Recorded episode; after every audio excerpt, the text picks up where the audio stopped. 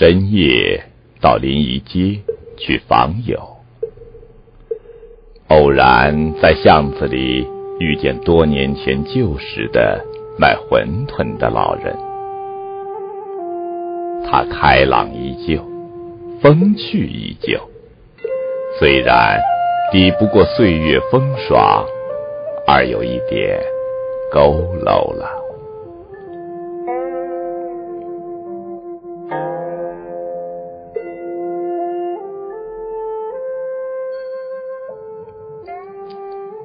四年多以前，我客居在临沂街，夜里时常工作到很晚。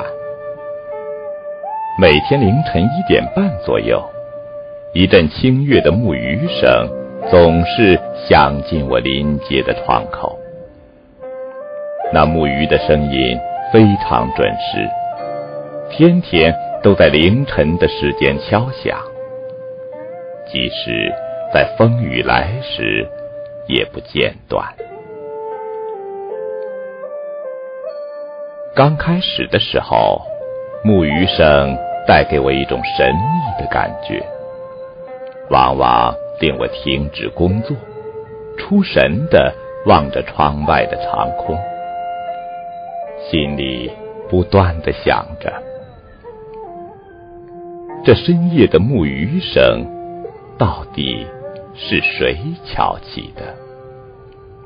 它又象征了什么意思？难道有人每天凌晨一时在我住处附近念经吗？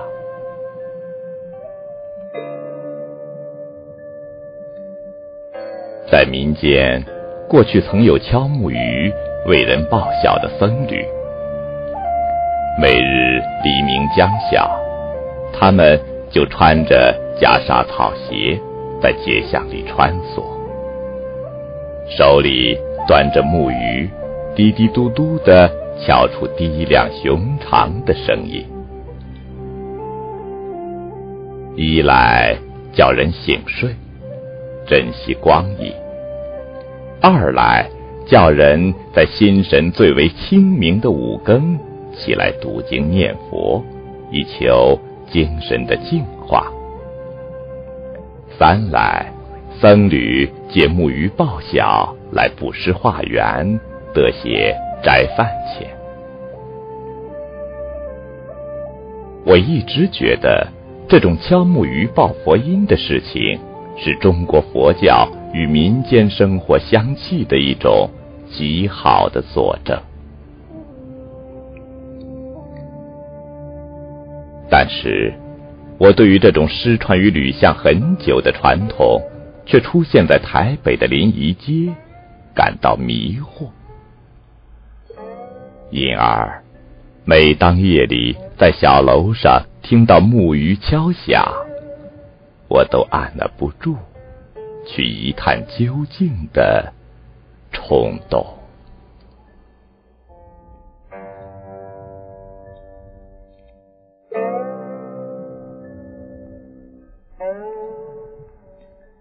冬季里有一天，天空中落着无力的飘散的小雨。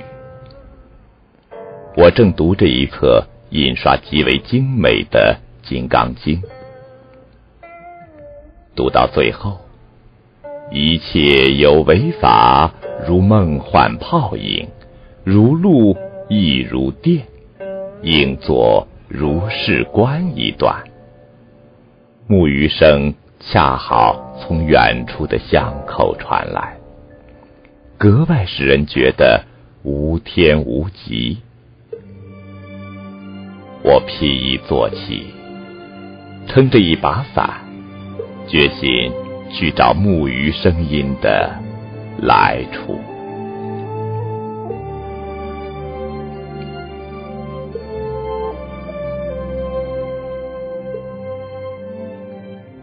那木鱼敲得十分沉重着力，从满天的雨丝里穿扬开来。它悄悄停停，忽远忽近，完全不像是寺庙里读经时极落的木鱼。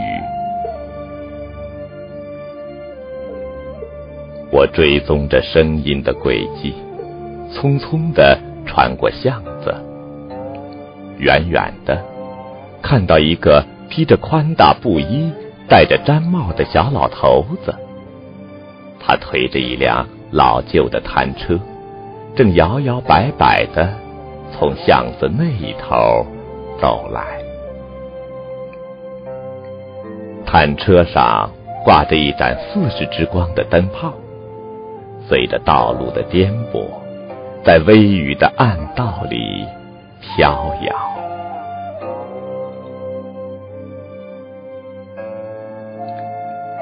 一直迷惑我的木鱼声，就是那位老头所敲出来的。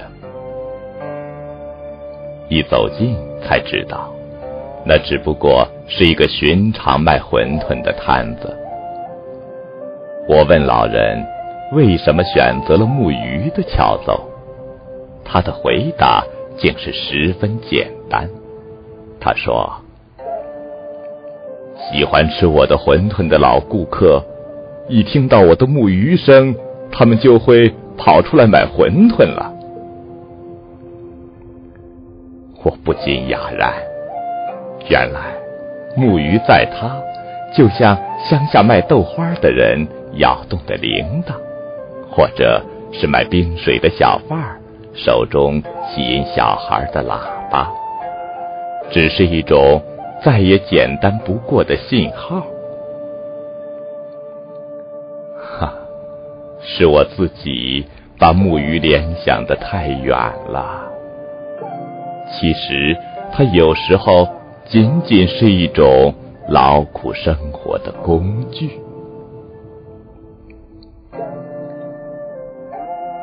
老人也看出了我的失望，他说：“先生，你吃一碗我的馄饨吧，完全是用精肉做成的，不加一点葱菜，连大饭店的厨师都爱吃我的馄饨嘞。”我于是丢弃了自己对木鱼的魔杖，撑着伞。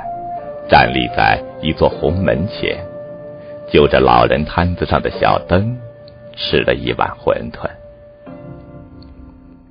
在风雨中，我品出了老人的馄饨确是人间的美味，不下于他手中巧的木鱼。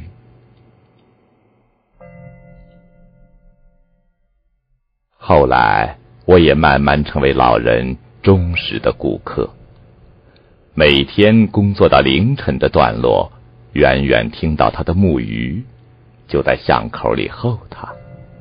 吃完一碗馄饨，才开始继续我一天未完的工作。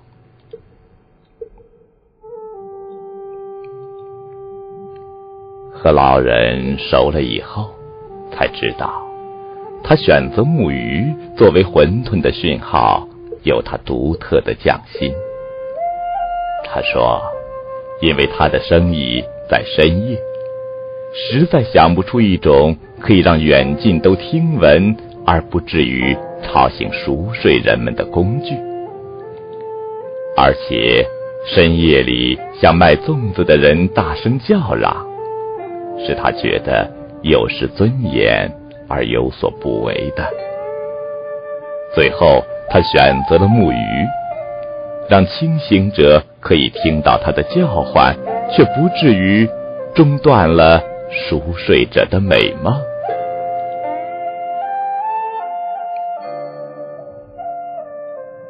木鱼总是木鱼，不管从什么角度来看它，它仍旧。有它的可爱处，即使用在一个馄饨摊子上。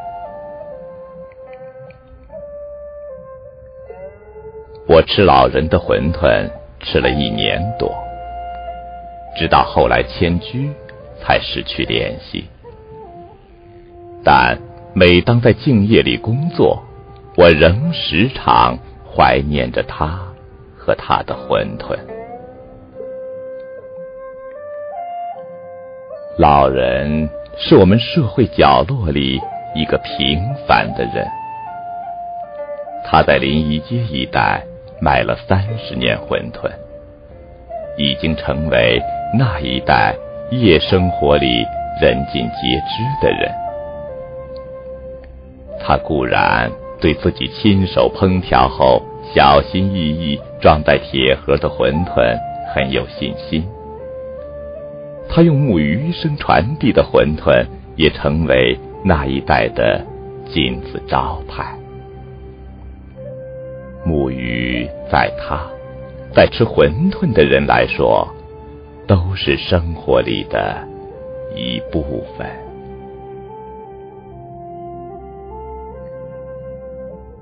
那天遇到老人，他还是一喜不移，还是敲着那个。敲了三十年的木鱼，可是老人已经完全忘记我了。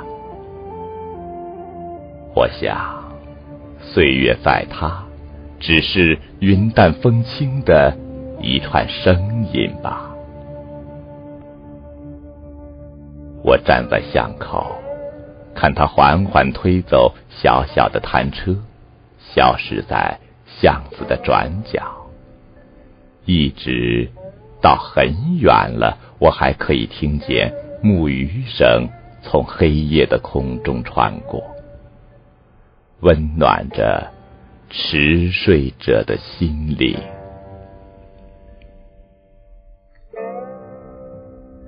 木鱼在馄饨摊子里，真是美，充满了生。活的美，我离开的时候这样想着。有时读不读经，都是无关紧要的事。